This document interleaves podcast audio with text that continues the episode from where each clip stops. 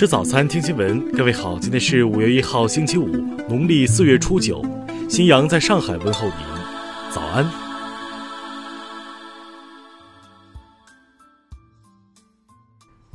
首先来关注头条消息。特朗普当地时间二十九号在白宫椭圆形办公室接受路透社采访，声称中国政府将竭尽所能让他在十一月的总统大选中连任失败。不过，他并未透露相关依据，只是表示中国在新冠疫情期间的形势证明了这一点。对此，我外交部发言人耿爽昨天作出回应称：“美国大选是美国的内部事务，中方没有兴趣进行干预。同时，我们也希望美国政客不要拿中国说事儿，对中国的抗疫成效以及中方为国际抗疫合作做出的贡献，国际社会自有公论。”耿爽表示。一段时间以来，美国政客罔顾事实，企图推卸自身抗疫不力的责任来转移视线，来甩锅追责。这种做法抹杀不了中国人民经过艰苦努力取得的抗疫成果，只会暴露美方个别人的企图用心以及他们自身存在的严重问题。听新闻早餐知天下大事。国家统计局数据显示，一季度。我国贫困地区农村居民人均可支配收入三千二百一十八元，比上年同期名义增长百分之二点七，扣除价格因素影响，实际下降百分之三点零。近日，中华全国总工会决定下拨资金三千七百八十万元，用于支持湖北等地区各级工会，帮助受疫情影响低收入职工、感染新冠肺炎以及染病病亡职工家庭。交通运输部预计。五一期间，全国营业性客运量比前期将明显增长，预计共发送旅客超过一点一七亿人次。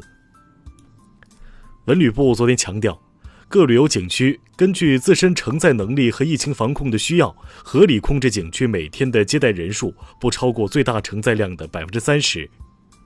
市场监管总局、国家发改委等七部门四月二十九号联合召开电视电话会议，部署开展全国防疫物资产品质量和市场秩序专项整治行动。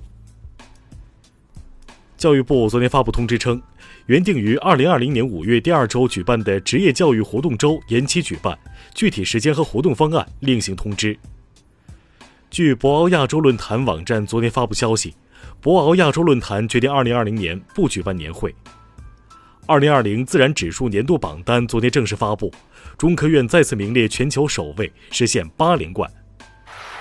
下面来关注国际方面。美国联邦储备委员会昨天宣布，将联邦基金利率目标区间维持在零到百分之零点二五的超低水平，同时警告新冠疫情对美国经济前景构成相当大的风险。美国商务部数据显示，一季度。美国实际国内生产总值按年率计算下滑百分之四点八，为二零零八年金融危机以来最大降幅。美国洛杉矶市长日前宣布，该市将成为美国首个对所有居民提供新冠病毒检测的主要城市，无论居民是否出现感染症状。国际劳工组织昨天发布报告称，受新冠疫情影响，全球有十六亿劳动者面临生计威胁，几乎相当于全球劳动人口的一半。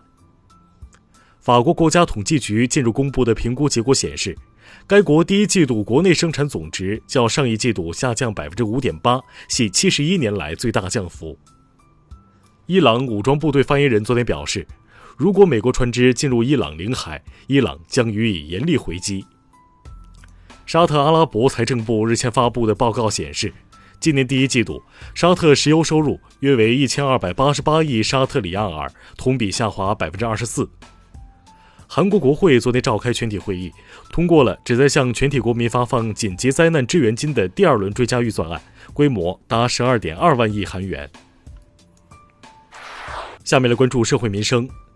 昨天下午，湖南省贵阳县人民法院公开开庭，对网络大 V 陈杰仁以寻衅滋事罪、敲诈勒索罪、非法经营罪、行贿罪判处有期徒刑十五年。四月二十八号。网传河北唐山滦南温庄出现疑似新冠病毒肺炎患者，要求各单位排查等信息，经当地官方核实，该信息不实。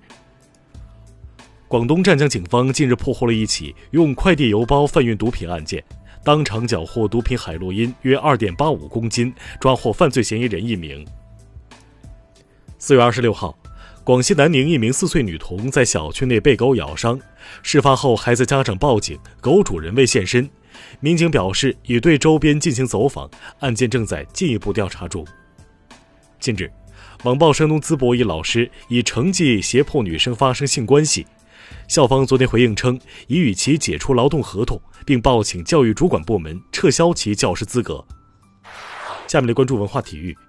中国田协近日发布马拉松数据分析报告，显示，二零一九年中国境内所有地域内共举办规模赛事一千八百二十八场，平均每天举办马拉松赛事超过五场。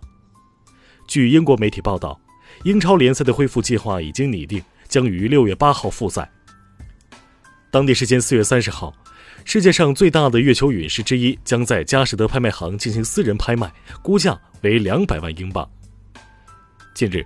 古生物学家在马达加斯加发现来自中生代冈瓦纳的哺乳动物最完整骨架化石，它代表了一个新物种，被命名为“疯狂野兽”。以上就是今天新闻早餐的全部内容。如果您觉得节目不错，请点击再看按钮。咱们明天不见不散。